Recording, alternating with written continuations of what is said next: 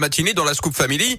Les insolites de Greg Delsol. Mais juste avant, il est là. Sa spécialité à lui, c'est de détendre l'atmosphère. Hein, je le disais avec euh, ses vannes qui marchent ou pas. Ça dépend du jour. quand il est en forme, il nous emmène quelque part dans, dans le monde aujourd'hui pour ses insolites. On va où aujourd'hui, Ouais, ça mon va vous plaire, Yannick, aujourd'hui. On va en Italie où les élections présidentielles avaient lieu cette semaine. Sauf Oui. qu'au bout de deux jours, personne n'avait encore été élu. Face à cette défiance hein, de la population, une icône culturelle chez nos voisins s'est lancée dans l'aventure. Sur Instagram, Rocco Siffredi a annoncé sa candidature. Donc, oui, oui, un acteur de film pour adultes. Il a choisi de se mouiller, hein, comme on dit dans le milieu. Oh, Son argument non. est imparable. Après tout, je le mérite. Je me suis cassé le dos pendant 30 ans pour vous divertir. J'ai fait plus de bien à ce pays que n'importe quel autre politicien dans l'histoire.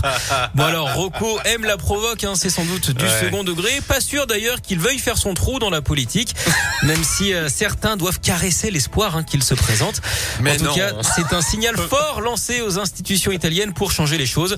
Le message du monde du X est clair. hein, il faut que ces institutions se mettent en branle.